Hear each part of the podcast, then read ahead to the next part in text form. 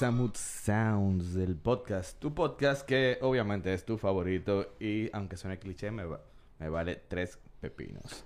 Eh, ¿Qué es lo que? El intro Eh, estuvo aguántese, largo. eso, aguántese, señor, que todavía no le toca. Y- Yo sé que no, yo no he dicho mi nombre ni, ni lo voy a decir porque Ah, yo voy a dejar que ustedes off. me presenten. Es un misterio. Simplemente quería recalcar que el intro es largo. Sí, un poco. Está bueno. O sea, ¿te gusta, te gusta largo así? el, eh, la música. Sí, ok. Ajá, ok. ajá. El intro, el intro. Sí, no, pues de eso que estamos hablando. Eh, nada, eh, gracias por sintonizarnos, queridos podcast escuchas y podcast videntes. Eh, esto es Ey, un- me gustó eso. Lo voy a usar para el mío. Te lo voy a robar. Ay, Bueno, se- ¿cómo es que dicen? Eh, ladrón que le roba a ladrón, ¿cuánto tiene? ay. Oh, oh, 100 oh. años. Vamos, 100, Eh. 200. Ey, pero mira, vamos acumulando un, un buen puntaje. Eh, Ya, no hablo más hasta que me presenten, perdón. Damn. Eh, nada, este es un podcast donde uno habla de música, la vida y todo lo que queda en el medio desde la perspectiva de nuestros invitados y la de Yael y mía. Yo Nada. espero haberme cepillado bien la muela porque creo que se van a ver hoy. Yo creo que, que lo, lo grande es que la gente no sabe quién es que tenemos aquí, porque es un misterio, no, el internet es un maldito misterio y nadie yo sé, sabe. tú me dijiste el nombre, pero no sé. Nada, recuérdense que siempre venimos aquí gracias a Cerveza Canita, Guerra Films TV y Guerra Geeks. Eh, recuérdense que hoy tenemos el, after show. No, no, Geeks. Ah, Geeks. Guerra. Yo dije, wow, loco. Estoy, estoy así. Ya, Yanga está diversificando fuertemente el negocio. Bueno. Pero nada, an- an- antes de entrar... Todo es posible. Yo no sabía que tú eras live en YouTube. Sí, esto Sí, es así. Di que Y si la sa- gente cualquier, cualquier disparate que salga en el medio nos fuñemos. No, no, está muy bien. Se- se- Saludo a Marina Valle, a Joan Peña y ya. Ah, Y, a Y la los gente panas de Local Radio también. Ay, que yo pensaba que eso eran ustedes mismos, alguna cuenta. No, no. Ah. No es que ellos andan en, en- en la clandestinidad. La- ¿En la qué? ¿En la qué? Esa misma vaina. Se te lengua la traba. Pero mucho. Yo, estoy- eh, yo- hay que buscarme un vaino, un, un tanque de oxígeno. ¿eh? Así que antes de entrar en materia y presentar a nuestro querido invitado que todavía no ha hablado, eh, vamos a no, presentar. no, esa es la suerte. Sí, vamos, eh, vamos a poner una cancioncita de nuestro querido, de mi querido amigo y hermano Egórico y su canción Carnavales Digitales. Así que, DJ Joaquín, tirame un disco ahí. Llevo un tigre entre mis brazos en plena cuerda floja, con la conciencia coja pero filosa como una hoja, y la mente sedienta de versos hambrienta, de ironías por lo que la gente inventa. Ya no se conversa, solo se manda memes, seguro será virtual el infierno en que me queme. Y si se va la luz o se acaba la data, volvemos a renacer o la tecnología nos mata. Y no sabremos si somos humanos o de laboratorio ratas. Canta con cautela las barras que como gotas cifradas en estas notas de otro planeta vienen para que te desveles, las neuronas se te quemen una gota de semen.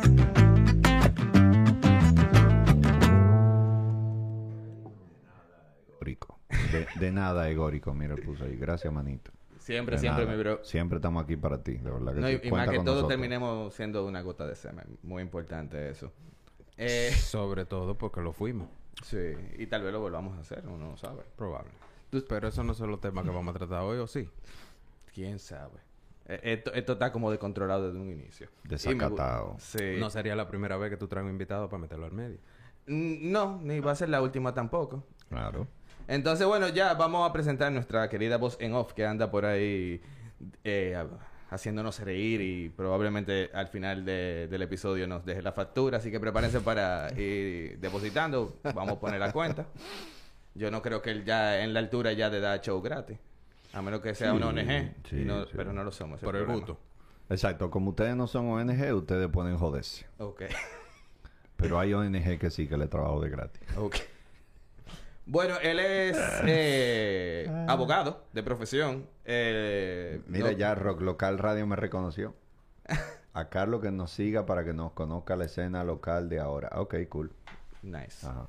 Nada, tenemos a un tipo que, que es duro, sale en película, Un tal Carlos. un tal Carlos, apellido Sánchez. Así que nada, tenemos al papá del stand-up comedy. Thank you very much, my friend. Gracias Bienvenido. por la invitación. Esta es mi cámara entonces, ¿verdad? Sí, es, es tuya, pero no te la puedo llevar. Ah, ok, qué pena. yo quería. Eh, estoy bien, estoy aquí, contento, gracias por la invitation. Eh, entonces, ahora la pregunta es, ¿ustedes me van a preguntar sobre mis gustos musicales y esas cosas? Vamos a hablar No, de todo dé chingo. la O yo, gana. o yo tengo que ajustarme a lo que a ustedes les gusta. No, ya tú, ya no, tú no. estás aquí. Tú tienes que aguantar lo que No, te tiremos. tal vez eh, tengamos que hablar de nuevo y es recurrente. No, no podemos evitarlo. Es que allá a él le gusta mucho Nickelback. Entonces, Ok. entonces ah, perísimo, yo no sé quién es. Mejor todavía. Mm. ¿Tú ves? ¿Te salvaste, eh? Ahora, ¿tú crees, Carlos, que la gente se beneficiaría de saber algo de tus gustos musicales? Eh, al- eh, bueno, no lo sé, si hay alguna, pero es que mi gusto musical es... ¿Qué tú estás escuchando ahora? Mierda, loco. No, ahí- sí es verdad La que no se canción van- que tú tienes en la cabeza, la primera que te dije. No, ni, no, no, no sé la canción. Yo ahora como de, O no tra- la quiere decir. Te voy a decir, para trabajar, yo pongo eh, concierto de Johann Sebastian Bach, no sé qué, y busco una vaina de esa que dura dos horas en YouTube y le doy a play y con eso que yo trabajo. Me concentro muy bien con la música clásica. Sí. Más que hay, hay unos videos que dicen música para enfocarte, eh, eh, focus music o work music. Todo eso está perfecto. Y, y son como música así, de que relajante, pero la, la, la música clásica, Mozart, Bach, Pero eh, Mozart y Bach son los que más me, más me concentro. Todos nosotros sabemos que una es la música que tú eliges escuchar y la otra es la que este país te pone a escuchar. Ah, o sea, yo- inevitablemente tú tienes un vecino.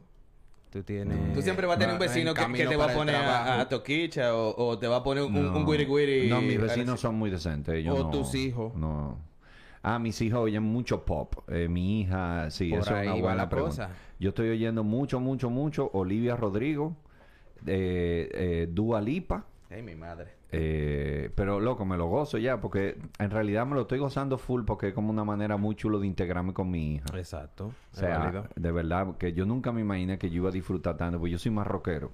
Sí. No ha llegado eh, el K-pop a tu, a tu casa. No, no ha llegado el K-pop. Tiene Pero mucha loco, suerte. eh, Tú- Olivia tú- Rodrigo, yo me he vuelto fan full, full, full. Ella canta. Yo creo que yo he escuchado dos o tres cosas de ella. A mí lo que más me sorprende de ella es la edad, loco. Esa jeva es una chamaquita, pero real, en el sentido máximo de la palabra. O sea, no tiene 20 años todavía. Y sacó la canción número uno de Spotify del año pasado. El día. eh. Dicen Que- que vino a revivir el rock. ¿Es La verdad? nueva generación. Dicen, dicen, Mm. dicen. La gente dice de todo. Y Dua Lipa es muy bueno. Ese álbum, eh, Future Nostalgia, de ella, loco, es muy bueno, de verdad. La producción musical es muy, muy buena. No te estoy relajando. Pero ve acá, Dua Lipa no es la que tiene tema de... por plagio vaina ahora. ¿Quién? No no, no- es no, ella. no, no sabía No es eso. Dua Lipa. Hay, hay una de, de la que están, o sea, de, de esta época. No sé si es Dua Lipa. No, Boss, Ah. Boss Bunny fue que le pasó una hora. No, pero está... Oye, yo... Bad yo- Bunny, Bad Bunny. Ah, Bad Bunny, Bad Bunny. Tú sabes que yo vi un meme con relación a eso de, de lo de Bad Bunny y, y su tema con Missy Elliott. ¿Tú sabes qué fue lo que pasó? If you work it. Ya. Eh, El, el pana eh, hizo una canción y está triunfando y la canción es la que más se pegó del álbum y está nítido y, gana, y ganando dinero por la reproducción hasta que ella dijo, pero espérate, pero es, es- ese beat. Eso como ese que es es mi canción. Y de, una- y- y de una Ah, canción de... Productor, eh, esa es mi canción. Hágame el favor. Sí, señora Ataque. Missy, ese es su... No, pero Do- dele doña, allá. doña, doña Missy. Le porque ya- toca el 90%, el 90% de la ganancia ahora. Holy Sí. shit. Y al otro le toca un 1. No sé ese 9% dónde quedó. Me imagino. En los abogados. Bueno, O sea, al que lo canta le toca un uno. Al que lo canta y al que da la canción en su álbum. Solo loco. por tomar ese, ese tram, porque incluso Eh, tú eh. lo pasas desapercibido. O sea, eh, tú tienes que poner. No, espérate. No, espérate. Yo porque conocía la canción y Pero de que no- sonó... si Tú la tienes ahí la canción. If Yo quiero saber de it, qué estamos hablando. Eh, eh, eh, eh, ese fondito. Coño, mírame la calva. Mierda, qué maldita calva. Ay, ay, ay, ay. Es fuerte, loco. Yo, yo creo que nos vamos a fuñir porque aparte de, si se le sale un chiste y ahora eso, eso sale en la factura también. ¿El qué? Lo de que se te vea la calva. Sí, a nivel. eh, eh, está muy mal estos ángulos de cámara. Esto no me beneficia. Necesito que se contacten con mi Pero en lo que Joaquín resuelve, volviendo al tema. Sí, la, la, la que nos va a, a- probablemente tumbar el live. Porque yo veo que yo Vamos veo que por un lado tú me dices, Ah, ¿en Carlos, serio? Puede ser. Ah, no, pues no, pues no la pongo, no la pongo. Yo no- sí, claro, tenemos un live en YouTube. No, no lo pongo, no lo pongo. Sí, es Dua Lipa. Ah, Ah, parece que sí. Que Dua Lipa está teniendo tema de... por- Ah. Creo que por dos canciones del álbum... Del Uh, álbum... De Future Nostalgia. Tiene Wow. tema. Yo lo leí recientemente. Fue cuestión de do- menos de dos semanas. Bueno, mira, mira a qué, a qué nivel estoy yo. Yo, yo, el- mis bandas históricas son eh, Dream Theater. El diañe. Así, nos tiramos de cabeza de una para Eh, Theater. Eso es lo que yo más he oído en mi vida, honestamente. Y. Mark Por- Por- ¿Cómo es? Mike Portnoy. Portnoy. eh, y he oído mucho Héroe del Silencio, Iron Maiden. Tuve una época grunge de Nirvana, un poquito de Soundgarden, un poquito de Smashing Pumpkins. Un poquito del Boulevard de la 27. ¿Por qué? Porque ya yo sé lo que estoy pensando que van a decir. Más o menos, sí. Eh, es el- El Boulevard en la 27. Digo, yo estaba... ¿cómo? Sí, no, sí, no fue- entendí la referencia del Boulevard. Fue un centro de difusión. No, yo sé, yo- llegué ahí a varios de, con- Sí, congrega- no- de congregación. Sí, eso, Sí. eso es como que... Lo que tú estás diciendo, de que lo- los gustos musicales, como que de una vez... Y si yo iba mucho también al... De- no, yo llegué ahí mucho a los a los mosh de la ruina de San Francisco. El. Sí, sí, yo tuve mi época bien, bien, loco, bien. Y, Y, a- me- pues- me, ponía delineador y abajo los ojos. So- sombra y vaina. Yo, tú sabes que... Pero tú estás jovencito. Carlos, ¿qué pasó? Y ya, ya. Ya se, se fue No, el... ya, ya. O, o, o Te el jalaron las orejas. Sí, la, madurez, tú sabes eso que pasa. Etapa quemada, prueba superada. Porque Ya. uno lo que hace ya cuando va entrando en edad que se queda atrás. Uno va a la concierto y pero, queda pero atrás. uno lo mira y, y se acuerda. Wow, cuando yo... Ah, no, yo me lo gozo. Esa, esa nostalgia, esa memoria de que, ah, pero loco, esos días que uno iba, se caminaba la zona colonial entera, se iba en carro público a la una de la mañana para su casa. Yo vivía en Gascue. Y, y es como, no sé, a mí me encantan esas Ah, pues tú eres gascueño. Yo soy gascueño, gascuense Full. o gasquino. Pero sí, eh, esa- esos fueron mis gustos. Pero ahora, como te digo, yo estoy en, en Dua Lipa. En Dua Lipa que yo estoy. Pero y, aparte- Al- y Alice in Chains, Alice in Chains sí llegué a oír varios. El unplug de Alice in Chains fue muy cool. Eh, Ah, me encanta Rooster. Y... ¿Cómo que se llama? Wool. Wool. pe- eh, ah, ¿tú sabes cuál yo oí mucho? Stone Temple Pilots. Eso sí, ahí Ah, yo... este ahí es- muy duro. yo, yo quemé esa fiebre bien quemada. Eh, fue una pena que el tigre se muriera. Y mm, llegué... bueno, de después ellos. entonces yo pasé por una etapa de cantautores y jazz cuando me metí en casa de teatro. Que eso era lo que se fiebraba por ese lado. Sí. Y Eso- estamos hablando de... eh, tú come- eso fue cuando tú comenzaste a hacer el show ya en Ah, casa de teatro. eh, eh, exacto. Antes de entrar a la comedia y durante un buen rato de la comedia, llegué a oír mucho Dave Matthews Band también. ¿Tú estás oyendo Y- que salto? Sí, sí, sí, no, Ahí yo le, yo le he dado a, a todo. Me, me- o sea, sí, no me sorprendería que de repente diga, sí, pero a veces yo como que pongo electrocumbia. Sí, y- estoy un esperando, yo estoy esperando esa parte también. Tú sabes que yo llegué a oír un poquito de chill out y vaina de esa, pero eso sí fue una etapa corta, yo siento. Pero Me más... llegué a, a, a, lo, a comprar unos CD de Rusan Michel, ¿era que se llamaba? O San Michel.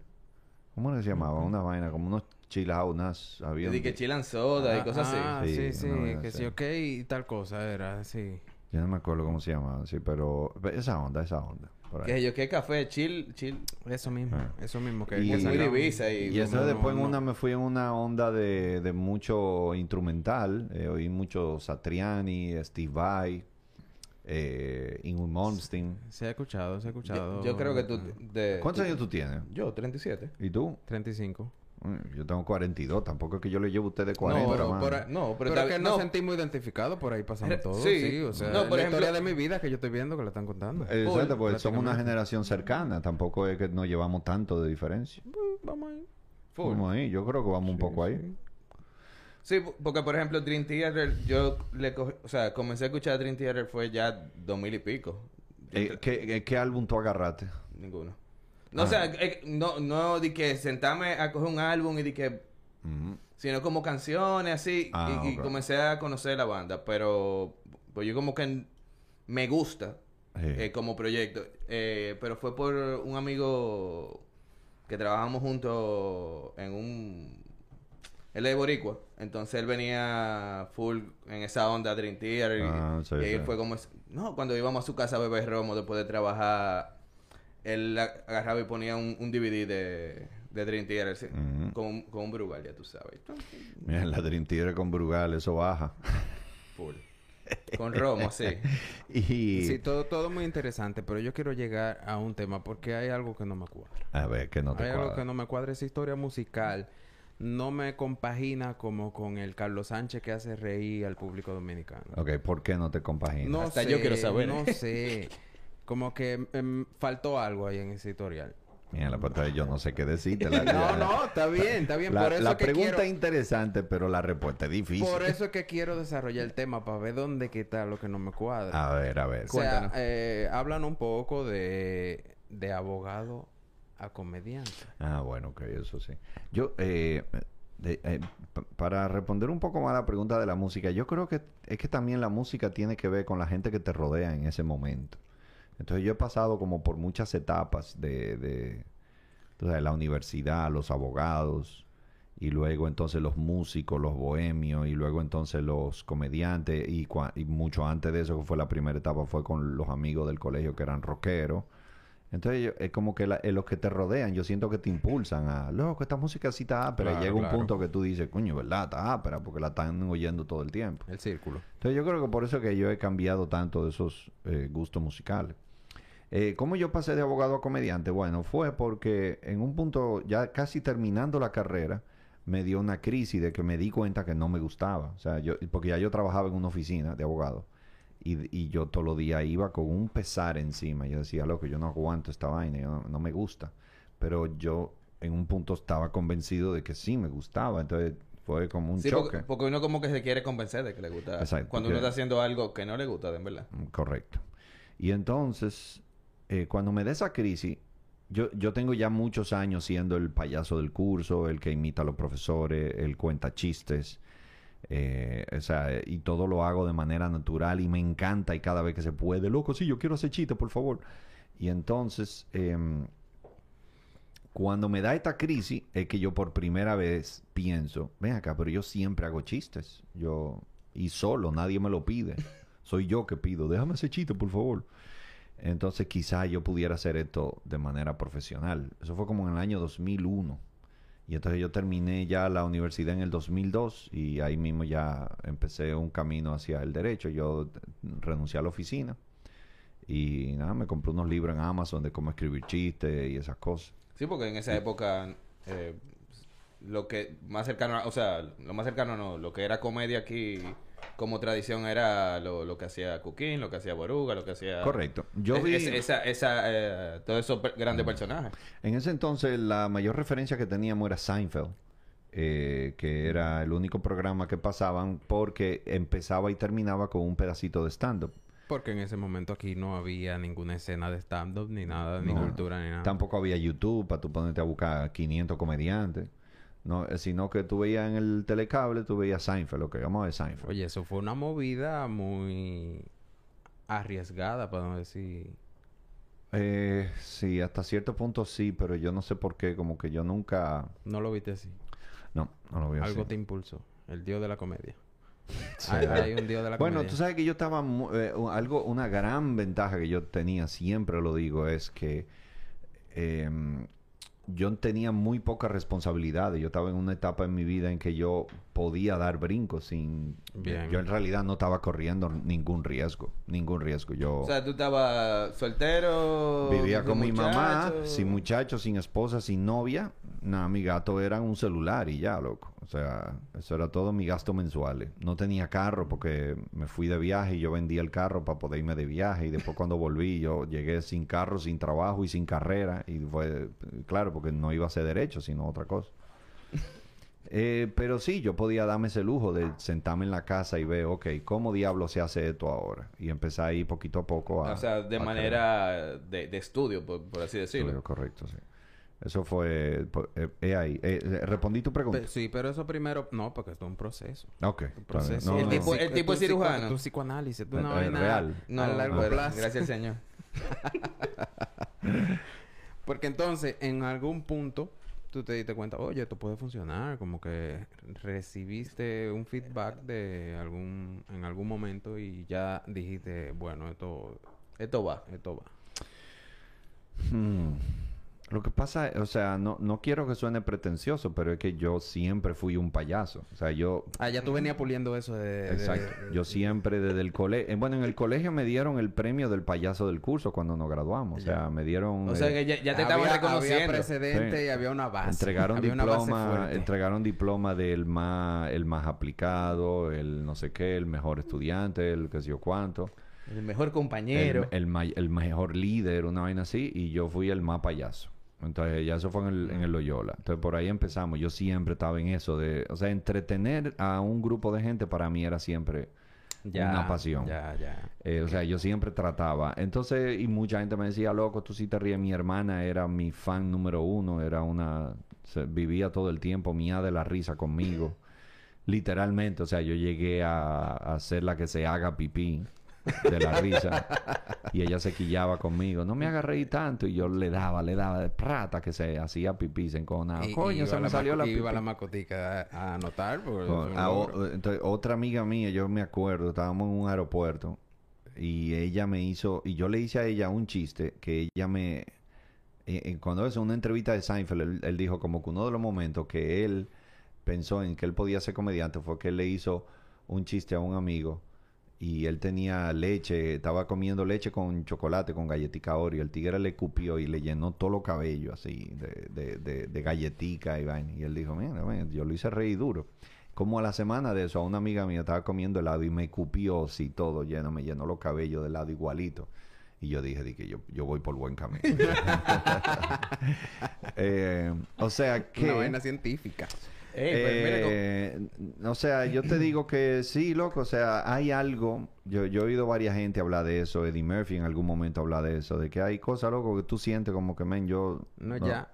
Oye, yo mi- no, no, no es que, que yo me quiero creer la gran vaina, pero sí son cosas con las que tú te sientes capaz. Que tú dices, ok, esto es algo que yo pudiera hacer. Eh, Yo no sé si yo voy a llenar estadios, pero yo puedo trabajar en esto. Mi o sea, Pero- incógnita está pero respondida ya. pero está en- Porque yo creo que tú estás en camino de llenar estadio. Esa era la, ver- amén. Ojalá, ojalá. esa era la variable que me faltaba. Bueno, ya estamos llenando teatros. O sea, que bien. Sí, eso es, eso es como... Claro, porque uno, uno empieza por bares y Sí, restaurantes. es, co- y- es como los grupos de, de los 80, eh, que eran, o sea, comenzaron mucho tipo Bon Jovi, tipo Queens, Sí. que, que de repente eran lo- los las bandas para estadio. Claro. Ahorita- y ahora ahorita y- te vuelves tú uno de esos. hay, hay bandas, por ejemplo, eh, Huey Lewis. eh, Huey Lewis and the News. Eh, que es ochentero full. Y ellos, sí, e- ellos todavía trabajan y tienen una fanaticada full. Lo que pasa es que antes llenaban estadios y ahora te llenan teatro de 3.000 personas, que está más bien que el diablo. Son- Claro. Son, muchísima gente, son muchísimo dinero, pero... eh, Sí, porque tú lo dices, uno, tal vez se dice di que 3000 y después de llenar estadio de 8000. 30 mil. Sí, pero todavía siguen siendo Pero te- exacto, pero el hecho de que ellos ya no, no, no sacan ningún tema nuevo, no pegan nada, no están sonando en ningún lado, no están en redes sociales y, y llenan un teatro de 3.000 personas, yo estaría feliz loco en la vida de decir, miren, eh, esa es mi vejez. Porque yo ahora tan viejo ya. Sí. Y ellos deciden, bueno, en vez de hacer una gira de ocho conciertos semanales, vamos a hacer uno a la semana. Y ya, porque después yo tengo que descansar y en mi hotel. Sí, tranquilo. esfoliarse. Exactamente. Tengo tanque que de oxígeno. Hidratarme, toda la vaina. Entonces, dame uno, pero se lo gozan y siguen trabajando. Eso para mí, loco, es maravilloso. Porque Un- viejos, toditos un- tan viejos un, show- ya. un show de, de Carlos con, en, en un teatro de 3000 personas. Soporte. Ca- cada tres meses. Bueno, lo único que aquí no hay 3.000 personas, pero... O sea, de teatros. de 3.000. No, pero. ¿quién el más es el Teatro Nacional, que son 1.600. No, pero cualquier cosa, tal vez con el cambio le hacen una- un O sea, que- cambio. Que el mejor momento de la carrera de Carlos Sánchez sería algo a un nivel. Quizás tú no, no esperas que sea una, un, concierto, una vaina de, de, de 60 mil personas, pero El equivalente a, a- a tu tu... satisfacción estaría en... Tú sabes Un que buen yo, yo no sé si yo quiero hacer 60 mil personas. O sea, quizá, quizá como por el ego y tu No, no es satisfacción personal y decir, loco, logré una meta impresionante, pero hay algo, men, no sé. Eh, hay algo de la comedia. La comedia tiene que ver mucho con la intimidad con el público, poder mirar a la gente a la cara y hacerle preguntas. Y, y contarle algo. ¿Cómo tú le cuentas algo a 60 mil gente, tú sabes? Tiene que haber un estudio de eso, algo de, Eh, de- yo creo de- que de debe cómo ser- funciona en Es que- grandes grupos la risa. ¿Cómo, No, cómo se- ¿tú sabes qué pasa? Que, y eso me he fijado porque me gusta mucho el stand-up. Y conozco a par de los muchachos que están haciendo stand-up de ahora. Y creo que, eh, bueno, Starling lo mencionó cuando vino y Laura, y Laura también. Que es como ese, ese, ese... Mierda, loco, Todo le tiró bien. la... Acaba de suceder un accidente. Pero No no, pasó nada. pero sucedió una mierda, loco. loco, le acaba de tirar cerveza a su celular. Mira, eso, eso funcionaría como parte Él de no tu se puede experimento. quejar. Lo único que él no se ríe. Tal vez se ría después. Yo estoy Ya, está asustado. todo bien, está todo bien. Dame yo quitar el mío de ahí, vaya. Tigre peligroso, cirujano. Tigre peligroso. Déjame beberme este chin que queda, no vaya a No, tú Yo- sabes yo que... Estoy, yo estoy bebiendo mi cafecito que traje de la casa. Claro que sí. Eh... Qué fuerte ya. Y al aire, qué, qué chulo. ¿Tú imaginas que hubiéramos tenido tre- Mm. 30 mil personas viéndonos?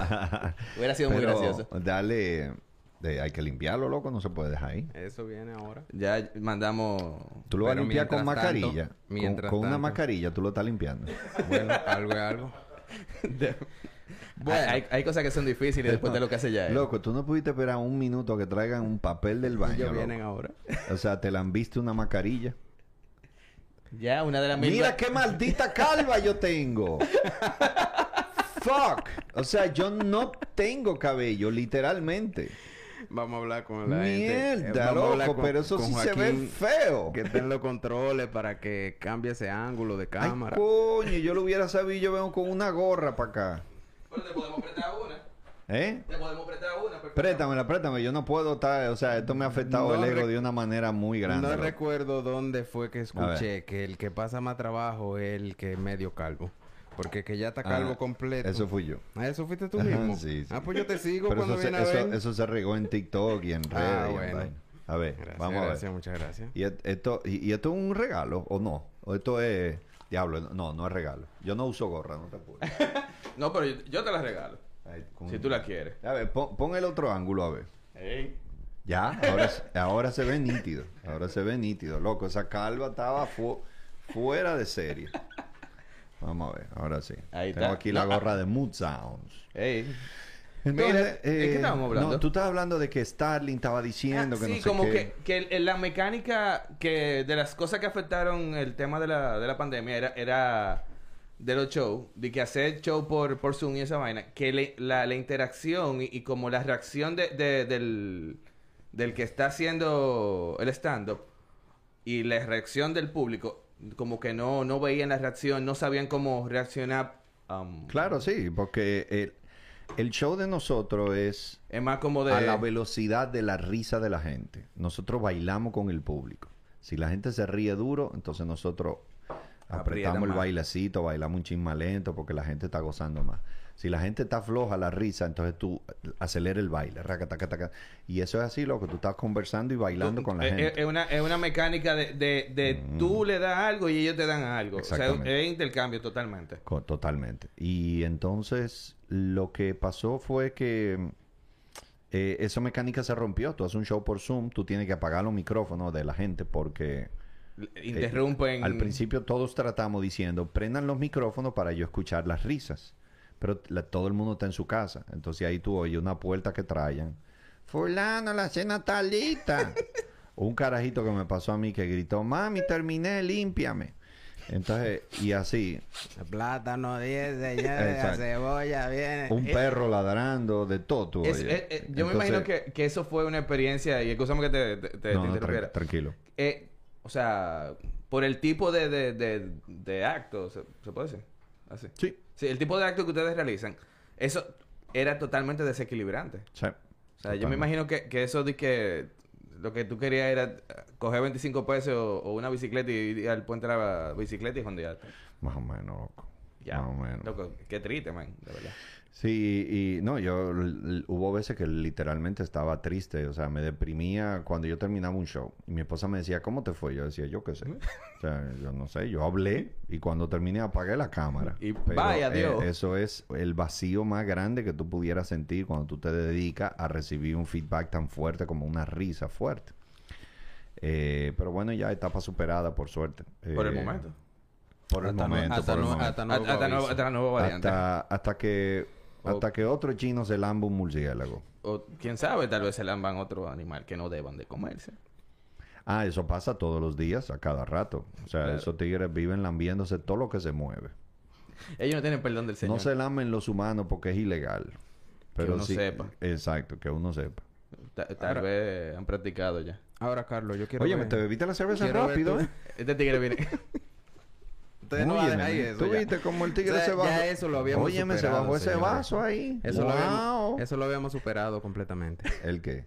Sabía un poco madera. Ahorita te quieres robar el público. y esto. Mira, ya Eso la lo habíamos... Ya la gente no se acordaba de eso. Eh, te, te manda saludos Carlos Mario Salazar.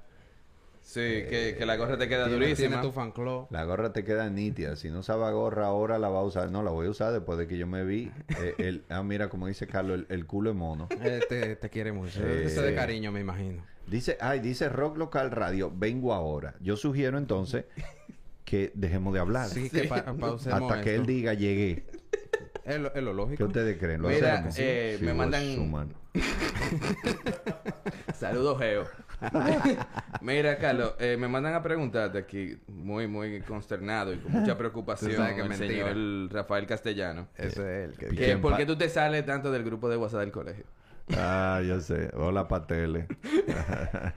Ey. Dicen así, sí, de Loyola. Anotado. Eh, eh, fue, mi, fue mi jefe primero y después, o sea, después de ahí... te, pana, te fue- maltrató, ¿verdad que sí? Yo lo sé, yo lo conozco. Sí, te, dio, te dio con Ta- tal, látigos. tal vez me maltraté y no me te, di te cuenta. insultaba. Te, ¿No? te, te No, ponía ese fue otro jefe. Te ponía a llorar, ¿verdad? No, yo ese lo, fue yo otro lo jefe. conozco. No, ese fue otro jefe, pero él, él me lo dijo que me iba a pasar entonces. Hola Edwin Disla. Ja, ja, ja. No, eh, yo, yo es que yo me... Bueno, yo de hecho estoy casi, casi haciendo otra, eh, otro éxodo. Eh, yo hago eso cíclicamente. Yo De WhatsApp. agarro Instagram y le doy a un follow a mucha gente y agarro WhatsApp y me salgo de todos los grupos.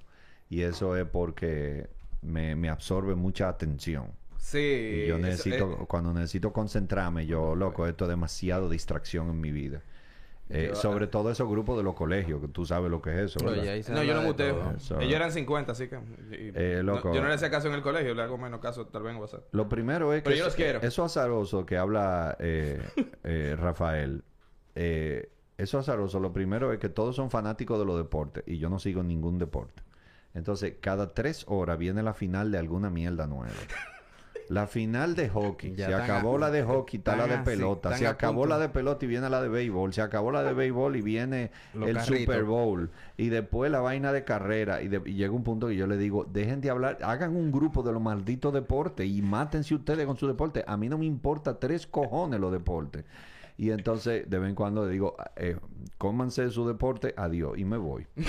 Eso me pasa bastante frecuente. Y ellos vuelven y me meten.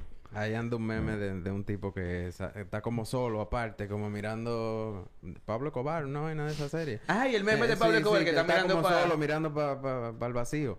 Ese soy yo cuando comienzan a correr los carritos de carrera, eso. La Oye, fórmula. eh, todo, todo el mundo, que fulanito, que qué sé Sí. yo qué, que la Eh, escudería, Schumacher, que este, vaina. sí, el Sí, otro. No, a, Oye, a mí, me a importa mí me a pasa, mí. me, me pasaba, Y es pero todo el ya mundo. en, Todo en el mi mundo. trabajo, Ok, en, corrieron los carritos bien. en mi trabajo de perfecto, 8 ya. horas, de, el de 8 a 5, Ey, eh, Saludo a nuestra gente de- desde el palco. Ey, no tiene- lo no- quiero, decora. Sí, ellos, Se me importan los carritos que corran, pero yo a ustedes lo quiero. sí, Sepan. no, sí, no, nos dan cariño. Es el podcast que va después de nosotros. Exacto. Ah, ok. Entonces, No, y hay, hay un pana por ejemplo, yo probablemente nunca venga ese. Es probable. entonces. Sí. Yo- bueno, termina Digo, tu punto. ellos brindan rom. Ah, pues yo vengo entonces.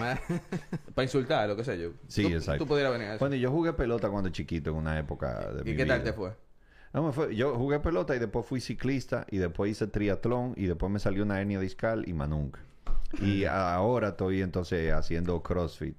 Crossfitero. Empezando, yo soy... Pero tú eres de la Muy religión bueno. del yo no soy, yo no soy No, crossfitero. no- no yo te voy a un bautizado. sitio y hago crossfit. Muy bueno para las hernias discales, me, me cuentan. Yo tengo hernia discal y me ha ayudado mucho, honestamente. Sí, de verdad. Bien. Full, full, en serio. Lo que pasa es que tiene que... Tú, Ah, tienes, pero no. tú tienes que ir a donde el tipo y le dice, tengo hernias discales. y él dura un tiempo haciéndote ejercicio para fortalecer Nice. esa área. Exacto. Eh, ah, pero mira qué interesante. Un, un dique ciclista. Dique eres- tú eres cicli- ciclista? Dique. Yo era ciclista antes del COVID. Sí. Y, y que, Antes del COVID yo era tú- corredor. El COVID lo complicó todo. ¿Y qué tú montabas? ¿De carrera o de, de montaña? todo, de todo lo que De tuviera todo. dos ruedas. Hasta Yo, triciclo. yo estuve en el, en el club Goma Sancha de Santo Domingo. Oh, sí. Competí mucho ahí. O sea, sí, en mountain bike. Ahí. Ah, pero míralo ahí. A este desdichado lo conocí yo en Monta y Bebe. Oye, Sí. oye, ¿cómo Ah. se llama el grupo? Sí, un Monta y grupo mountain Bebe. bike. Muy sano. Sa- Monta y Bebe. Mm. No, pero impo- es importante tú mantenerte hidratado en todo momento cuando tú practicas deporte. Sí, No eso es seguro, seguro. Diablo, yo estaba Ya hablando si tú de eso. interpretaste otra cosa aparte de eso, ya el problema lo tienes tú. Yo estaba hablando de eso con Amit Yarjur en estos días, de que, de que lo, o sea, muchos deportes dominicanos y el ciclismo incluido, eh, cuando nos íbamos a Casa del Diablo, San Cristóbal, Baní, esos sitios, montar bicicleta, eh, todo terminaba en un colmado donde tú o bajabas romo, o bajabas cerveza, o bajaba un refresco rojo con una masita, es decir, un casi un coma diabético de la cantidad de azúcar que tenía esa vaina. Pero eh, es funcional. Eh, loco, no, mano. Ahora tú te das cuenta que ya uno tiene más conocimiento de lo que una buena alimentación. De tú decías, el diablo, ¿qué yo hacía, loco? Sí, pero tú Bueno, era, era una aritmética. Ahora- la, la suma y la recta. O sea, tú, tú lo quemabas y después tú lo No, es que al final Bueno. eh, la reta era más grande de la suma. Dame caso. Dame caso. Al final tú lleg- eh, era mejor quedarte en tu casa viendo tele a tú hacerte ese daño que uno se hacía. En fin, usted era glo- eh, goma ancha, nosotros, Bonta y Bebe, nosotros lo que somos más sinceros. de que goma ancha, de que lo, lo de carrera, de que ciclo, que si yo, qué mentira es eso. Eh, eh, a montar bicicleta para después sentarse un colmado bebé.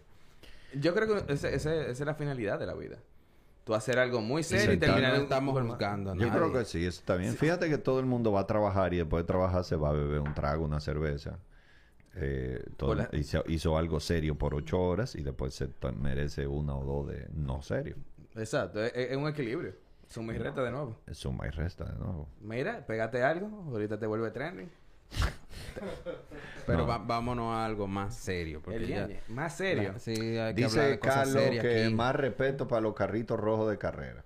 Carrito rojo de carrera. Uh, uh, uh, carrito rojo. Pero ven acá, una pregunta. Eh, yo creo que yo había escuchado en... No sé si... Entre, porque yo me gusta hacer tarea de, de los invitados míos. Mm, Y de Yael a veces. O sea, tú, Eh, tú le hiciste un, un CSI, una vaina, una claro. Yeah. Sí. Eh, Lo stalkeaste. Como debe de ser. O sea, Claro. como cualquier buena chapeadora. Yeah. Eh, Pero con el fin de entrevistarme, no de quitarme dinero. Entonces está bien. Por ahora vamos a decir que sí. Está muy bien. Mira, eh, tú habías mencionado en un par de ocasiones que tú tenías acercamiento con la, con la guitarra. O sea, Sí, yo toco un poco de guitarra. pero tú pensaste, eh, o en algún punto tú has pensado de que irte por la música o tú lo haces por, por, por joder. No, yo lo pensé en un tiempo, no, no de irme por la música, sino de... Yo, yo por mucho tiempo toqué música. Eh, mm, quizá cuando yo estaba en el colegio dije, yo pudiera vivir de ser guitarrista y después ya me di cuenta. Eso, ese sueño se cayó rápido. Pero en lo que yo estaba empezando el humor, eh, unos amigos que se llama Juan Godávalo y Mario Dávalo, Ey, Juan Godard, el, el del pianito chulo. un duro. El, El niño antiguo. eh, El, el niño antiguo. y que era que era muy amigo de Mario Vergés. También. Yo estaba en su casa y pusieron Lelutier. Y a mí esa vaina me produjo un impacto en la vida. Lelutier son un, un quinteto de, eh, de músicos argentinos que hacen humor con música. Eh, y entonces son como de formales, música clásica. Ellos mismos construyen sus instrumentos, que esa es la definición de un Sí, luthier. un luthier. Y entonces eh, hacen unos instrumentos rarísimos y unas vainas así, como eso es parte del show, de unos instrumentos hechos con, qué sé yo, con lata, de, de jamón, vainas así. Eh, pero loco, fue, a mí me pareció tan, pero tan, pero tan cool que yo dije, yo tengo que hacer humor con música en algún momento de mi vida. Creo que... Y, y en- y entonces ahí retomé la guitarra más en serio para ver cómo yo puedo aplicar guitarra y humor, ya que yo sabía guitarra. Pero después de un tiempo ya yo Lo tumbé eso. Lo dejaste para... Pa... Yo prefería hacer, vencer, hacer no stand-up. Yo prefería hacer Eso es stand-up. culpa de Melaza que se le fue adelante, pero eso... No, me, me la sé. Ah, yo, yo- a mí me gusta lo que está haciendo Melaza y yo creo que Melaza, eh, Melaza es más músico que yo y su papá es músico Por y él respira más música que yo y llega un punto que él tiene quizá más inclinación a tratar de lograr un show musical. Sí, es que imagínate, eh, Me- Melaza... Melaza ha tocado de en- todo con todos. Tú sabes que eh, en mi cuenta de, de Instagram yo siempre eh, trato de, de- en la- por ejemplo, ahora con los TBT, yo no hago dique TBT, sino que busco canciones de grupo viejo de aquí y lo voy dique recomendando. Y yo llegué a, a la conclusión de que Melaza es uno de los músicos que me ha tocado en, to- en todos los lados. Oh, En este bueno, te, te tomó mucho tiempo llegar a esa conclusión. No, como, como al, tercer po, como a la tercera semana, pues yo agarro una semana, que yo que cojo eh, tal grupo, tal grupo, tal grupo, y cuando voy a coger, eh, ni ¿quién- ¿qué grupo era? Whatever. Ah, claro. Sí, Oye, muy ¿tú, duro. tú no llegaste ahí a un concierto donde tocaban tres bandas y Melaza tocaba en las tres bandas. sí. Me tocó, en Santiago me tocó. en una el de teclado, en la otra lo, lo, lo, lo- vainita y la... Ah, y la otra guitarra. Es verdad, loco. Está, está buena esa. No, Buen el tigre análisis. multifacético. Saludos, Eh, saludos a Melaza. Saludos a a, la Melaza. Y todo eso bebiendo romo. Claro. Sí, o sea, sí. toca en tres bandas, tres instrumentos diferentes y tirando para adelante al mismo tiempo. Porque o sea, duro. es un tigre muy talentoso. ¿Tú pudieras hacer eso? No. No, yo no soy muy bebedor. pero no. te, que no te dejes intimidar. Yo creo que deberías, sí, en algún momento decidirte y explorar esa parte. De... Le agregaría... me, me agrada la sé, idea. Sería interesante. Yo creo que sí. Yo me alegro, pero a mí no. Que te- te- wow, qué, qué chulo que ustedes me estén alentando, pero no. Exactamente, sí. A un día de esto le pica la curiosidad. y- Tú sabes que, que por, por lo visto, eh, el tipo tiene un conocimiento de... Tiene un gusto musical muy, muy exquisito. Sí, muy chulo. Ah, muchas gracias, Se, muchas se ha dado, se ha dado oreja. O sea, sí, él se ha dado oreja, definitivamente. ¿Cómo tú... Una canción que definiría lo mejor de tu carrera. Jesus. Eh... mierda, no sé. Loco, eso está muy profundo y muy difícil, loco. Pero en, en lo que... Una canción que define lo mejor. Lo mejor de tu carrera. Como... Una canción que pueda definir eso. O que tú crees que la puede definir, porque a No, veces... tú tienes que hacerle preguntas más fácil, Rafi, porque mira... Mira, este, bueno, lo- te lo voy a hablar de una canción. invitado. Tú sabes que una banda que no dije que yo oigo, que, que, que sí he oído mucho es Queen. Y, y entonces a mí me gusta, antes de empezar los shows, que pongan eh, eh, Can't Stop Me Now. Y, y, y esa canción me como que me pone la pila. Yo ahí me paro, vaina, pra, y empiezo ahí a dar mi bailecito, mi vaina, a cantar. Y, Ah, pero mira y qué a interesante. Qué interesante. O sea, que... que... Eh, no sé, no creo que responda tu pregunta, pero no pensé en No la eso. dejes. Si eventualmente tú dices... Y de, de Queen también sí uso eh, la canción que se llama The Show Must Go On. Eh, Para cerrar. no.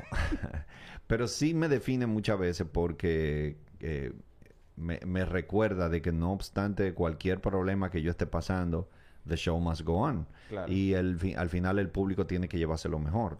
Y entonces hay veces que tú no estás en hacer chiste, loco. Y ¿Cómo, ¿Cómo es ese momento? No, es una pupú, pero nada, loco. Hay veces que... No, hay veces que uno quiere estar en su casa viendo Netflix, loco. Y, Me y- imagino. Y, y, y 500 gente esperando ahí, tú hacerlos reír. Y tú tienes que tirar para adelante. Hay veces que me ha pasado enfermo, con gripe, con fiebre. Y yo loco por estar ropado en mi cama, bebiendo té caliente. Y yo tengo que estar, loco, en un salón de un hotel con un aire más frío que el diablo, loco. Eso es, eh, ha sido muy desagradable esa experiencia. Porque podemos Eh, decir... pero hay que tirar para adelante. Es Podemos decir que, que eh, hacer chistes que te apasiona, pero cuando se convirtió en tu trabajo, ya- ha llegado un momento que ya, como que ya, como que... mm, Que le perdí el cariño. Sí, como que No. ya es más trabajo que pasión. Yo creo que lo hubiera No, dejado. eh, hay algunos shows que sí tú dices, mierda, yo voy a hacer esta vaina por cuarto. Pero, bueno, bueno. claro, pero claro, es que esto también es parte, porque es mi profesión y yo vivo de eso y mi familia vive de eso. Entonces llega un punto que tú dices, ya, esto es mi responsabilidad. Mi responsabilidad es llevar el pan a la casa. ¿Y cuáles son Lo los que me va a traer el pan hoy es este show. ¿Cuáles serían Y- entonces los momentos? Bueno, pero con orgullo puedo decir que he podido ya darme el lujazo, que para mí eso es un lujazo, de algunos shows decirle, no, yo no hago eso. ¿Y qué se siente? ¿Eh? Debe, debe de... No, se siente muy bien, claro, porque ya uno tiene mucho trabajo por otro lado y tú puedes decir, loco, mira, sabes que ese dinero yo no me lo voy a ganar. Dije. Eh, pero Está hay, bien, está bien. hay shows así, no sé, viejo, que... Mira, una pregunta que No sé, yo no sé no si sé te la han hecho. Y, y No- esto no sé, no tiene mucho ejemplo. música. Pero ya dijiste. Esto no tiene que ver con música, pero... Y es algo que realmente me, me, me surge, teniéndote a ti, obviamente. Eh, porque sí, como te dije, no- hemos tenido otros... Eh, Perdón, ¿cómo es que él se llama? Joaquín. Joaquín, eh, tú me traes un vaso de agua, por favor. Gracias. Tipo... ¿Viste qué chulo? No, y ahora yo le hice la pregunta con mucha cortesía y educación, ¿tú viste? Sí, sí. Bueno, continúa tu punto. Entonces, tu pregunta. Mi pregunta es la siguiente. eh, y esto no tiene que ver precisamente con, con este podcast, sino que me surge la curiosidad. ¿Qué se siente? O sea, como que de repente tú sé el, el bicho raro del stand-up, a de repente tú tenés un, un, una escena de, de stand-up. A, a mí me encanta. Se siente, O sea, yo siempre he dicho... Como, como el don, así. Pero con, con bichos raros, con bichos raros tú te refieres a que El antes único. de él quizás se hacía otro tipo de humor No, que- o la gente estaba acostumbrada a otra No, otro me- formato, digamos. En realidad todo me hizo sentir bien, porque cuando yo era único, pues bueno, sí, tú, tú dices, ok, pues yo soy como el papá upa de la matica, porque eh, yo estoy, yo estoy aquí comiendo solo. Exacto. y de alguna manera eso produce ciertas satisfacciones, sin embargo, yo siempre fui eh, pro que aparezcan más personas. Y desde el día uno que alguien se me acercó, yo fui muy eh, apoyador y le, le- le revisaba rutinas, le, le prestaba libros, le, y a veces lo llevaba a los shows para que abran los shows. Eh, la gente entiende como que la, la- la idea es solamente ser el único, pero yo creo que cuando la industria crece, de alguna manera tu trabajo crece más. Sí. Eh, y cuando tú estás solo, pues bueno, yo- la industria siempre va a ser limitada. Yo creo que la meta es que la industria crezca y crezca mucho. Ah, No, esa, a- esa a- es mi filosofía. Hasta por esa razón de que el formato no era tan popular aquí en, en ese momento. Quizás la gente no estaba acostumbrada o no tenía en su cabeza la idea de eh, el stand Yo creo como que... una forma de humor, como... como Y, y yo creo que ahora mismo es más, más aceptado el, el Sí, stand-up. mucho más aceptado. Ya hay más cultura. Exacto. Antes, por ejemplo, cuando yo hacía show, yo tenía que mezclar los monólogos de stand-up con eh, chistes de, no sé, Pe- Chiste. Pepito, un, bor- un borracho, un gallego. Porque la- el, el público dominicano me lo decía. No, tú hablas gracioso, pero te faltaron chistes.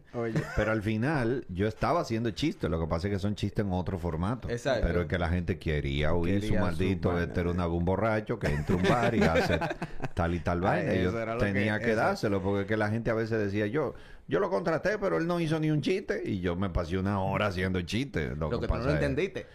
No, los entendía, pero él, él Estaba entiende. eh, esperando el... el- Él, él entiende que el show de humor es en otro formato. Si el público como un todo hablara, le dijera, oye, que yo no puedo cambiar de un día para otro. Dame mi chistecito como Eh, antes y Entonces, vamos a ver más adelante. Entonces yo tenía que hacer un- unas mezclas de show. Yo ahí metía los monólogos de mi madre, de doña Yolanda, de no sé qué. Y después los borrachos, los pepitos, la política, la vaina, eso, lo que al dominicano le gustaba. Y ya, ya sí he estado en ese momento, que eso para mí es una gran satisfacción de yo poder hacer una contratación privada y hablar solo de Política lo- o- los monólogos de mis hijos, de mi esposa y cuando viene a ver tengo tanto material de eso que hice una hora y digo, wow, loco, ya, ok, buenas noches. Y digo, oye, no tuve que recurrir a Pepito, ni a Borracho, ni Gallego y eso me hace sentir muy bien. O sea que, que Estamos tanto, progresando. tan- tanto la escena como, o sea, la escena de, de, de nuevo talento como la, el público han ido creciendo exponencialmente. Sí, así es. Loco, así que, es. du- loco, que duro de verdad. Porque O sea, digamos que ya el público se ha ido acondicionando a esta nueva forma de humor. Claro. Al stand-up. Sí, i- sí. incluso me parece, y ahí cualquier cosa tú me Me corriges. parece. Que ya lo, lo, lo- sí lo están viendo. como- Sí. No, y- incluso yo, yo he visto, parece. yo, yo he visto esa- esos Pero grandes clásicos que, que que yo se han cruzado para un el stand-up yo- también, ¿o no? Sí, sí, sí. Yo creo que hay un punto que no se puede quedar el día de hoy para conversar y es algo que comparte el humor, la comedia con la música, como expresión artística, como eh, vaina eh, que expresan lo que sentimos, vaina de la cultura, está la censura. ¿Tú crees, Carlos, que el humor debe tener un límite o uno debe reírse de todo? Sí, uno... No, tú debes de reírte de lo que te haga sentirte cómodo riéndote o de los chistes que a ti te gustan. ¿Y quién pone el límite entonces?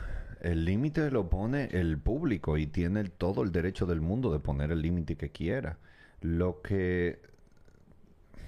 A ver, la gente tiene que entender que hay comediantes que, aunque eh, que pueden hacer chistes de lo que le dé la gana, si, tú te- si a ti no te gusta y te sientes ofendido, tú tienes que tener conciencia de que hay otro grupo de seres humanos que les gusta ese humor. A ti no. Entonces tú lo que haces es que tú cambias de comediante.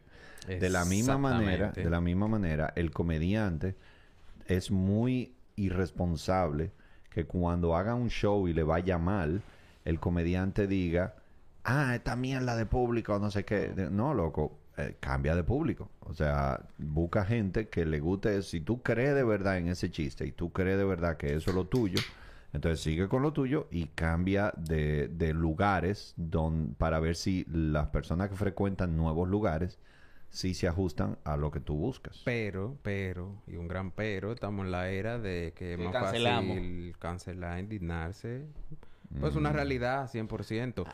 Ah, hay una situación en la que tú debes regular, sí, quizá a- algo que le llegue a todo el mundo sin la persona estarlo buscando, pero algo, digamos un show al que tú vas, oye, tú puedes hacer el chiste que a ti te dé la gana, si a ti no te gustó, bueno, pues no va al próximo. Bueno, pues ya lo deja de- Exacto. eh, eh, dice no me gustó y bye. No cancelar esa expresión porque es válida. Eh, ahí yo creo que es el punto donde no hemos llegado como civilización humana. No, porque si, si a Carlos lo iban a cancelar en, en Twitter no hace mucho. ¿Por qué? Porque yo no, yo no me di eso. Un show, es un Eh. chiqui show, para no entrar en, en, en details. Sí, sí, Porque fue, porque fue un chiqui show, porque Fue un chiqui show, sí. Es, es- eso es lo malo. na- yo, yo me dejé llevar de- del pique porque hubo algo que me, me hizo sentir Te, muy... te, te cuquió. Sí, sí, me, me, me, me cuqueó, pero full, full, full. Todavía me cuquea, pero lo único que ya yo creo que aprendí a no hablar de eso. Pero sí, me, hay vainas que me molestan mucho. No, porque uno es humano, al final de cuentas. Eh, exacto. Como que era tú, tú aunque... Pero es como tú planteas, eh. o sea, si a ti no te gusta X tipo de chiste, o sea, como tú lo planteaste ahorita, Sí. si no te gusta X tipo de chiste, no consuma el comediante que hace ese tipo de chiste. Busca uno que, que, que, que tú te sientas bonito. Yo traigo el tema porque eso lo mismo pasa en la música, pasa en cualquier otra expresión. Mm. Y está pasando aquí, ha pasado y seguirá pasando hasta que no haya un consenso en eso. De que tú puedes Es que yo creo que no tiene que haber de escuchar. Bueno, no, eh, quizás lo llame mal, no consenso, es que Es aceptación y punto. La, la mayoría se dé cuenta de que puede voltear Aceptar la página o voltearse para el otro lado. No, espérate, voltearse para otro lado implica otras Ah, detalles. ah, Eh, sí, ah, sí, sí, sí. ok. Tiene que tener cuidado. Eso sí cancelan rápido.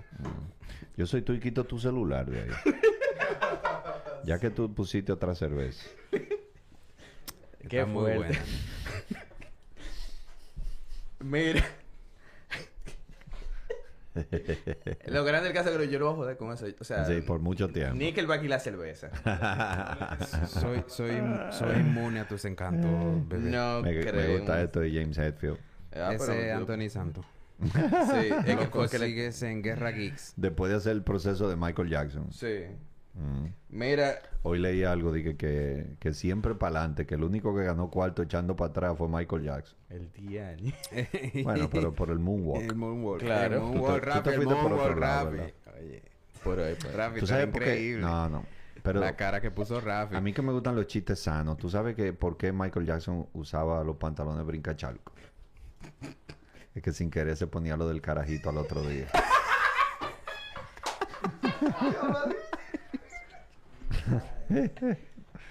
Dead by Snoo Snoo.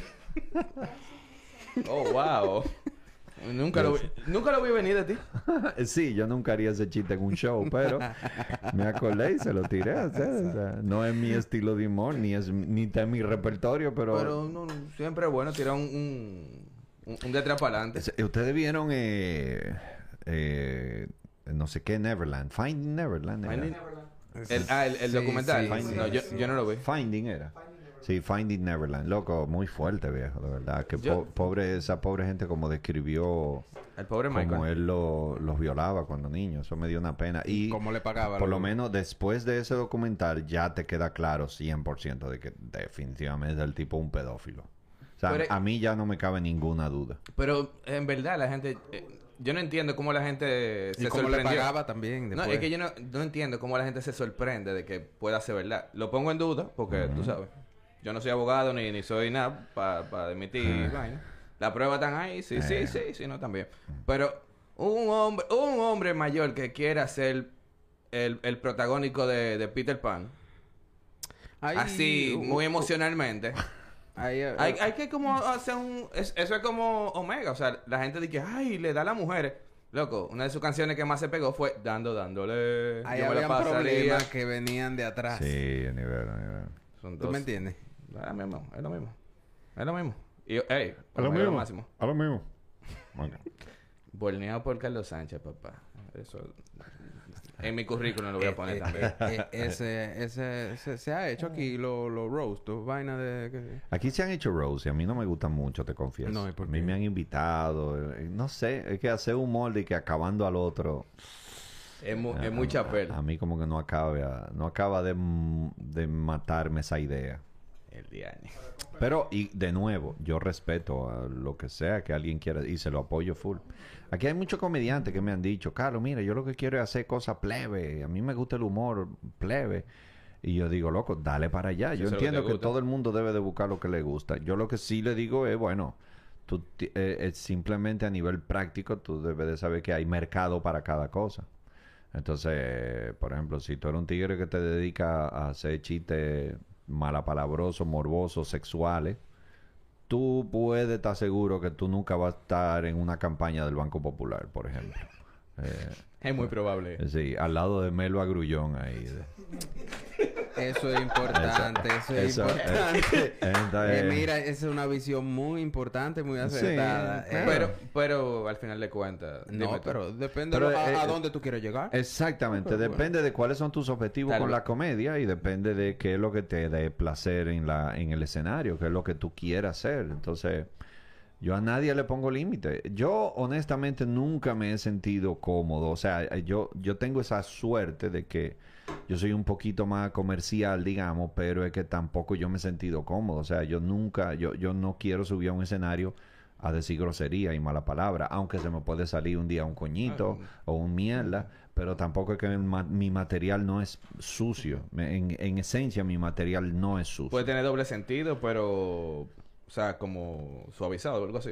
No, ni siquiera. Yo no hago Pero cosas de doble sentido Tú, ni tú nada. quieres o sea, decir como que no, no necesariamente el público que te ha modulado, sino tú mismo no has tenido como esa Por, necesidad. por tu forma. Es que al fin, yo he probado, he pasado etapas donde he probado. En una me obsesioné mucho con Louis C.K. y entonces quise ser más agresivo y me di cuenta que no me sentía cómodo. Yo, ay, no sé, loco. O sea, sí, hay, hay que ser y que lo más real posible, pero llegaba un punto que cuando yo oía las grabaciones yo decía, mierda, qué vaina que suena feo, no me gusta, loco.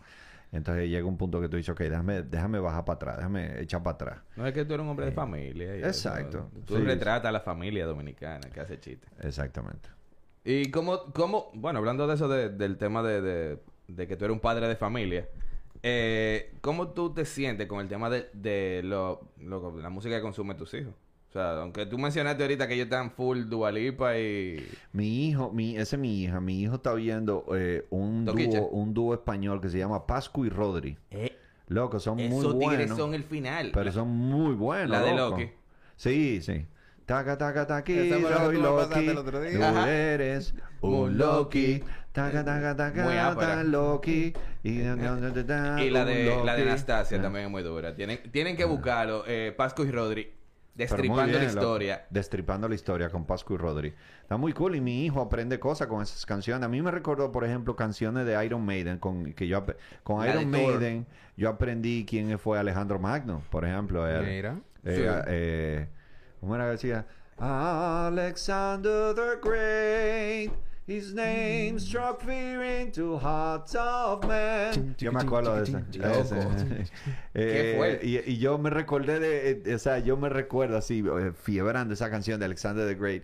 Y yo oigo a mi hijo yendo Pascu y Rodri que le habla de, de, De de. Zeus, de Thor, de Loki, de, y le hace la historia. Y mi hijo la canta, la canta, la canta. Y yo digo, loco, qué pero men, eso mismo hice yo. Y eso a mí me, me pone loco. Sí, la, la, la música tiene eso. de todo, tiene de todo. No, es- no es nada más para bailar, como aquí, aquí nada más quieren mover el bote, pero hay música para todo. Claro que sí. Eh, hablando de música para todo. ¿Merengue o típico? Merengue. O bachata. ¿Salsa o bachata? Eh, coño, salsa. Lo único que, que yo no sé bailar muy bien ninguna de las dos. No, pero no importa. Ah, pero la salsa... ¿Se yo- disfruta? Yo creo que la salsa musicalmente es mucho más rica. Es la, es la más rica. Sí. Porque es que... Y eso lo hemos tocado... Ese tema lo hemos tocado aquí con varios músicos que han venido. Es que la salsa tiene un ensamble Sí, sí. monstruoso. Porque hay que, es una orquesta. Y punto. Mm, Sí, sí, sí. sí. Es lo mismo que tener una orquesta clásica. Mm. No hay salsa que le llegue a una bachatica, tú bailarla. No, Oye, háblame de instrumentación, de vaina, pero para bailar, una bachatica. Yo creo que sí. ¿Cerveza o romo? Depende. ¿De qué? No, los dos. Los dos me gustan, Uno pero, primero los, y el otro después, pero porque- los dos tienen su ocasión para mí. La peor canción que te he escuchado en la historia. Damn. Yo no sé, loco. Eso está difícil, man. Ya, te- ya, ya tiene dos de tarea. Eh. One, Do- two, tri- One, two, three, one, four, five. four, five. Bueno, esa, esa está bastante... Esa tiene que estar mínimo en el top 3. Mira, me llegó- Mira que me llegó esa vaina en la cabeza de la nada. Esa De que si Rolling. Stone hiciera de que un top de canciones malas, tú eras ese. Esa está en el top 3, sí. Eh, ah, bueno, hubo una de Omega que yo oí, loco, que él hace un solo con la voz. ¿Tú has oído esa vaina? ¿Cuál, cuál es esa? Eh, yo no me sé el nombre de esa canción y creo que tampoco me interesa aprendérmelo. Pero en una, yo vi el video, yo estaba en un camerino de color visión esperando que me llamaran para un programa y estaba puesto en la pantalla. En, en el en maquillaje estaba yo. Ay, mi madre. Y entonces, eh, no es chambonea. ¿Cómo era esa canción? Eh, Solo vivo para amar. ¿no? Loco, y el tigre, que y en sale una... como en un carro en la playa. Ay, yo no sé. El fuerte, si estás Y- y- viendo y esto, entonces- ayúdanos ahí, por favor. No, él no lo está viendo, te garantizo. Y entonces... Se. No, no, que- pe- no, pero en una, libre, la canción está con su vaina, su instrumento y tac, tac, tac, tac, y empieza el tigre y dice, eh, eh. Una- es como una vaina así. Y, Dios pero un mío. rato, dura un rato. No fue de que con coro ni nada. O sea, suena real como un solo. Un solo vocal. Un solo vocal. Y es probablemente una de las vainas más horribles que yo he oído en mi vida. Y Es que no estás listo eh, Ah. eh, para... Eso es Esas algo son cosas- revolucionario de la música que él, él está Wow. haciendo. Sí, revolucionario. Eh, loco, sonó muy mal no Espérate me- que lo estoy ayudando. Yo, yo no sé de revolucionario, loco. Yo sé de que eso sonó feo, men. No hay más nada que hablar. Eh, Qué fuerte. y después de ahí no sé qué otra canción yo pensaría mala, pero bueno, continúa. ¿Quién es más duro? Toño. Ay, espérate. Toño o Fefita. Eh, ño. Los dos son duros en su, en su área. Los dos son diferentes. la- sus áreas son diferentes. Loco, pero Toño tiene un swing muy bien, loco. Muy galáctico. Muy bien, loco. Aunque. Toño te pone a bailar obligado. Digo, y y Fefi- Fefita, Fefita tiene, tiene muy, o sea, está muy cool Fefita. Milenaria ella. La historia, lo que ella, la historia, lo que ella representa y, Sí. y- y- y esa música típica de pueblo está muy bien. Pero llega un punto en que esa música a mí me cansa. Eh, eh, pero ¿Tú, Sí. tú has intentado bailar un merengue típico? sí, claro, claro, se, Porque se duran, ha bailado. duran como 15 minutos. Sí. Es una, Tal vez es eso una, te provocó una clase de la vaina de Scali. Pero, pero el, el swing que tiene Rosa, los Rosario y Toño está muy bien, loco. Son, eso, esos ritmos de... loco, te ponen a bailar, pero Pero aunque, aunque tú no sepas.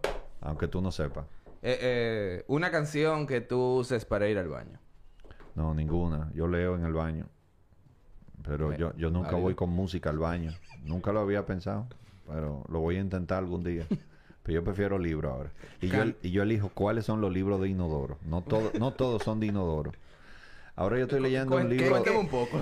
¿Cuáles No. son las características de un libro de inodoro? Bueno, yo creo que un libro tiene que estar bien dividido en capítulos que sean de no más de seis u ocho páginas, porque entonces vas a durar mucho en el inodoro, que no es correcto, porque eso te puede causar hemorroides, porque le causa presión al ano. Este tema está bello. Tomen nota. Entonces, eh, Hermoso. Entonces, ¿qué pasa? Si te lees un libro donde tú, loco, para terminar el capítulo te faltan que 15 páginas. Es un men, tema. Entonces, cuando tú terminas, ya te, se te durmieron los pies y vaina. Tienes que hacerte así en la pierna. Pa- an- antes de pararte, porque te paras y te Después cae. lado. Te cae, exacto. Entonces, yo estoy leyendo uno que escribió un amigo de Santiago, Paulo Herrera Maluf. Y es un libro de cuentos. Y entonces está buenísimo, de verdad. Me ha gustado muchísimo. Y, y entonces cada cuento es la, la medida perfecta para una cagada. Entonces yo... Oye, Estamos en eso. Como Clip si él that. hubiera pensado en eso. Ay, perdón. Es que yo no... No importa. No, Cantinflas. no, al, no, al contrario. Esas son cosas, mira. La comunidad de rockeros de Eh, aquí, eh. loco. ¿Qué le importa que yo diga eso? Esa faltó, cantinfla o tres patines. Full. Eh, también los dos. Yo creo que tres patines, si tú supieras.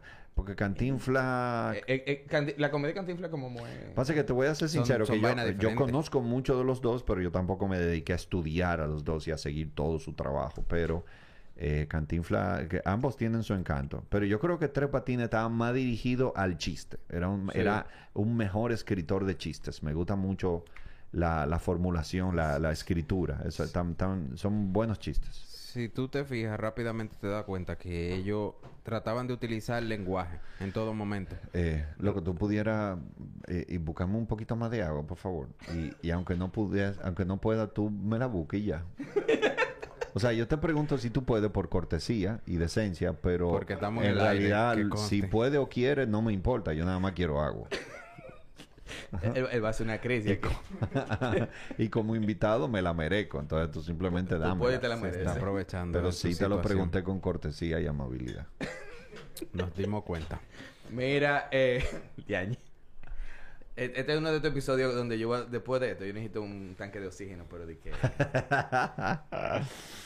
Eh, Mierda, perdí. Yo no perdí. Se me fue. La guagua va por la 27 ya. ya. Eh, música local que tú hayas escuchado recientemente. Ya que tú eres medio rockero y medio popero ahora. ¿Qué yo he oído reciente? Bueno, mira, y tú supieras que ayer pusieron toque profundo en el gimnasio. Me lo encontré raro eso. Eh, pero locales, uf, no sé. Yo creo que de los artistas locales que yo más escucho es Juan Godávalo. Eh, es muy me- bueno. Me parece. Eh, me- Lamentamos que te va un poco, un poco quitado. Sí, ya empe- empezó a parir, a tener muchachos y vaina, es. ahí las cosas se complican. Yo soy Sí. testigo de ello, pero... Somos. Pero Juango yo lo considero muy talentoso, viejo, y tiene un, un gusto muy refinado por la Sí. música. Ya lo sabes. Es un, es un gran artista para mí. No, y logró un sonido muy suyo, muy original. Sí, nivel, nivel. Eh, entonces no sé qué más. Yo... eh, me gusta mucho Ale Ferreira, me gusta mucho... eh, eh, ¿Qué más, loco?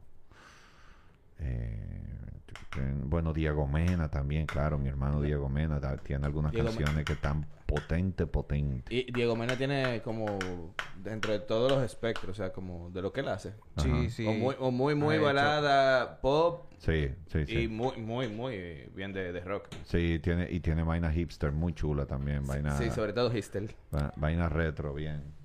Ahí está. Eso, muchas gracias.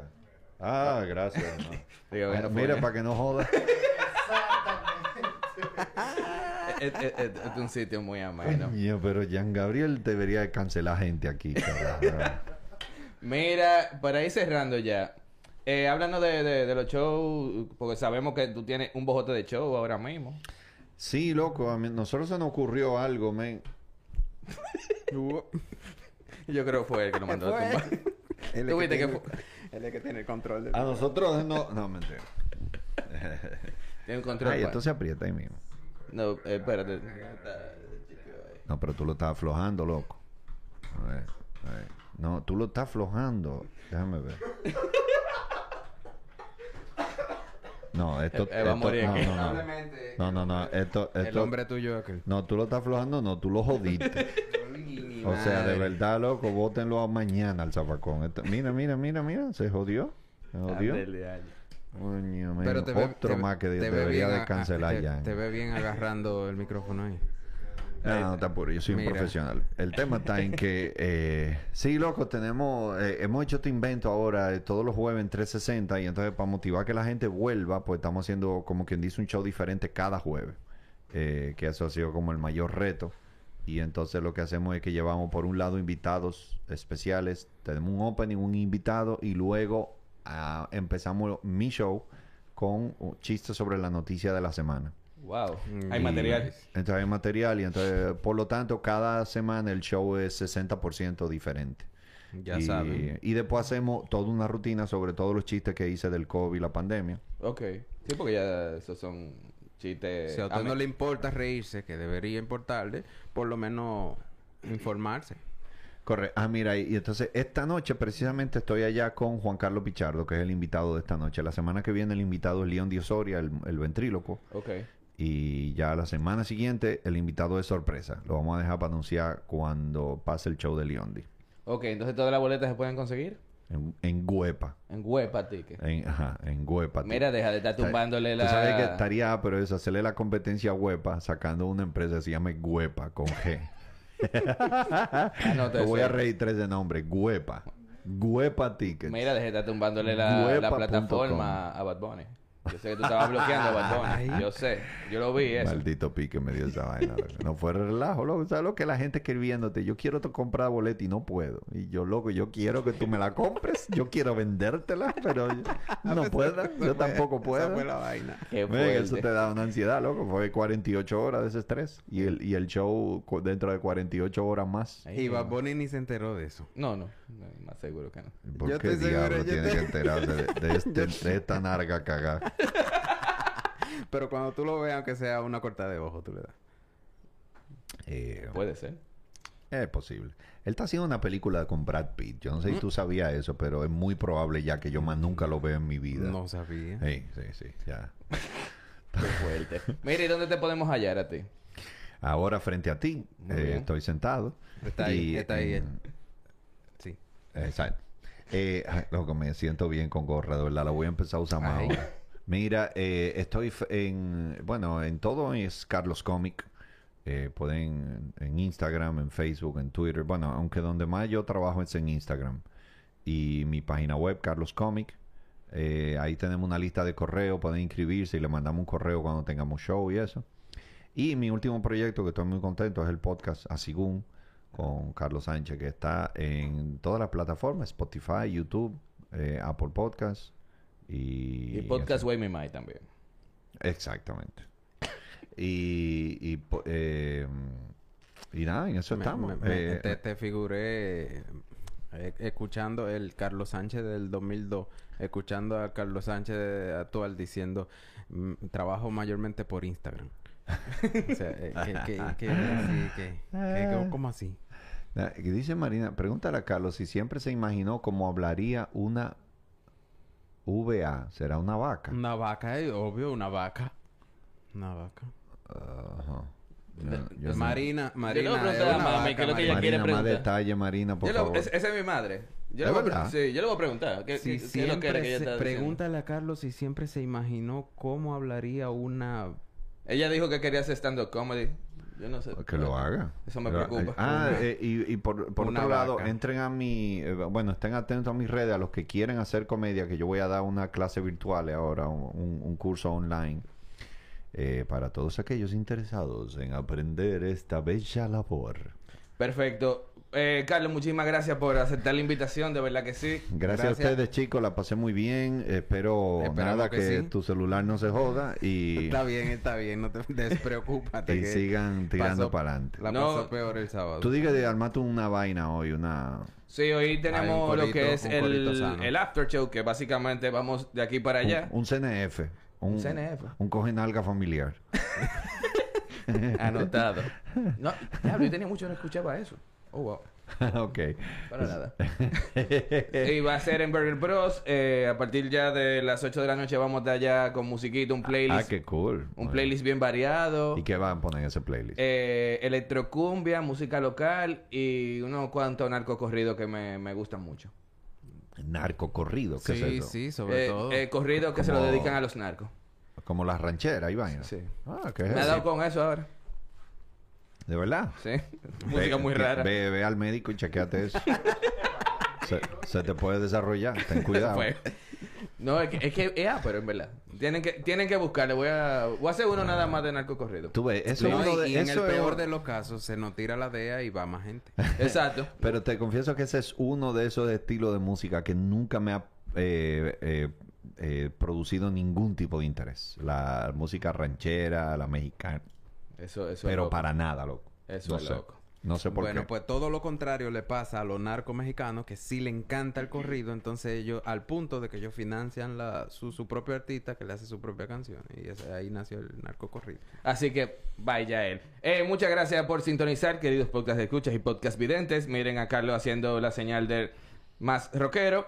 Y recuerden seguirnos en todas nuestras redes sociales como Mood Sounds, el podcast Mood Sounds by Rafi y bye. Thank